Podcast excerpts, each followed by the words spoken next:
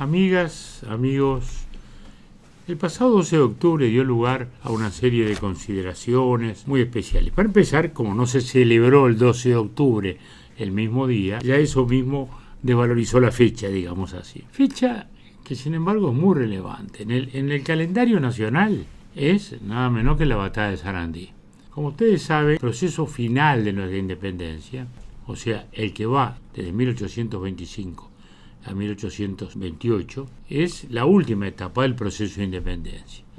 La primera es la que va del 11, cuando empieza la revolución, hasta el 20, en que cae el artiguismo y pasamos a depender de Portugal y Brasil. El 25 comienza el gran hecho, comienza la Cruzada Libertadora. Segundo gran hecho, batalla de Rincón, en que Rivera derrota a los, a los brasileños. Tercer hecho, 12 de octubre, batalla de Sarandí, en la cual el comandante Lavalleja derrota a los dos grandes caudillos brasileños, Bento González y Bento Manuel Ribey. Victoria fundamental, porque es el momento en el cual Buenos Aires se da cuenta que los orientales tenían capacidad de resistir y recién entonces nos comienzan a apoyar en nuestra lucha, digamos así, por la independencia.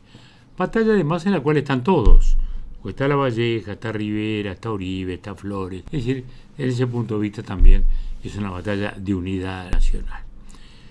Luego viene la batalla de Ituzaingó, en febrero del 27, ahora ya con el comando argentino, con el comando porteño de Alvear. Si bien la batalla fue, digamos, beneficiosa o victoriosa para las armas de las Provincias Unidas, quedó en una situación de empate, que termina con el último gran hecho que lleva a la independencia, que es la campaña de las misiones de Fructuoso Rivera, cuando el 23 de febrero de 1828 se lanza a conquistar las misiones, lleva la guerra al territorio brasileño y produce, digamos, el debilitamiento de la voluntad brasileña de poseer, digamos, la llamada provincia ciplatina. Entonces, todo esto poco se ha hablado, poco se ha hablado, parecería que la historia fundacional del país va perdiendo peso y eso para nosotros es grave está muy bien que se hable de historia reciente, pero no excluir, no excluir la historia fundacional del país que es necesario conocer. El otro gran episodio, el 12 de octubre, y este es mucho más relevante en una visión global, es el día hoy llamado de la diversidad cultural.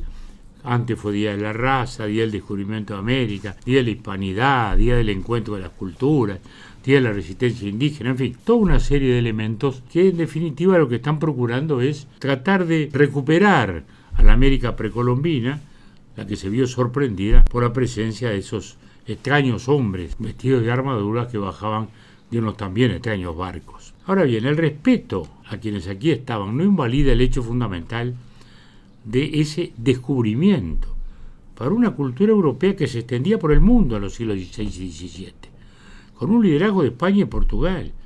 Y si no era España era Portugal, si no era Portugal era Holanda, si no era Holanda era Francia, si no era Gran Bretaña.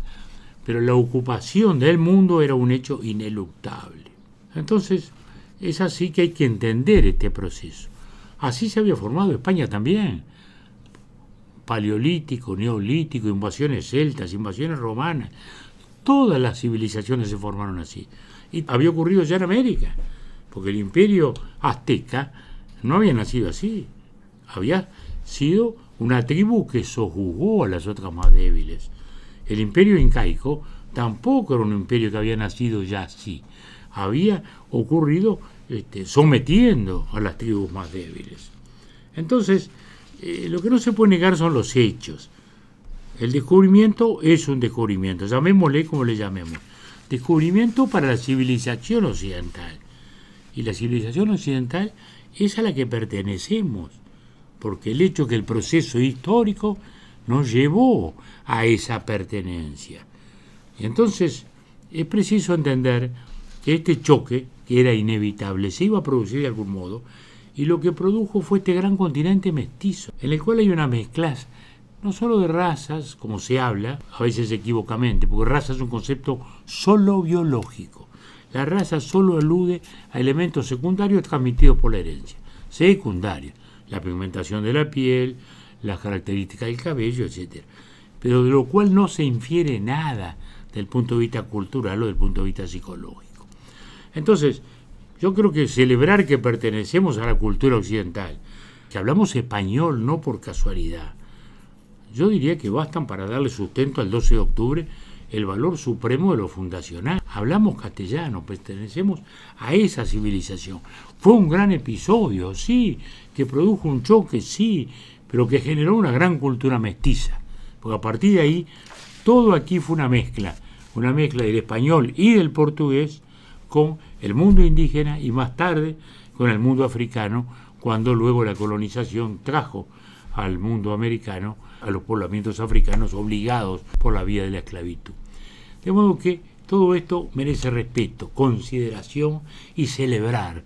No tenemos que pedir disculpas por hablar español, no tenemos que pedir disculpas por pertenecer a la civilización occidental, tenemos que ser y somos orgullosamente americanos de una cultura que es la síntesis de muchas otras. Hasta la próxima.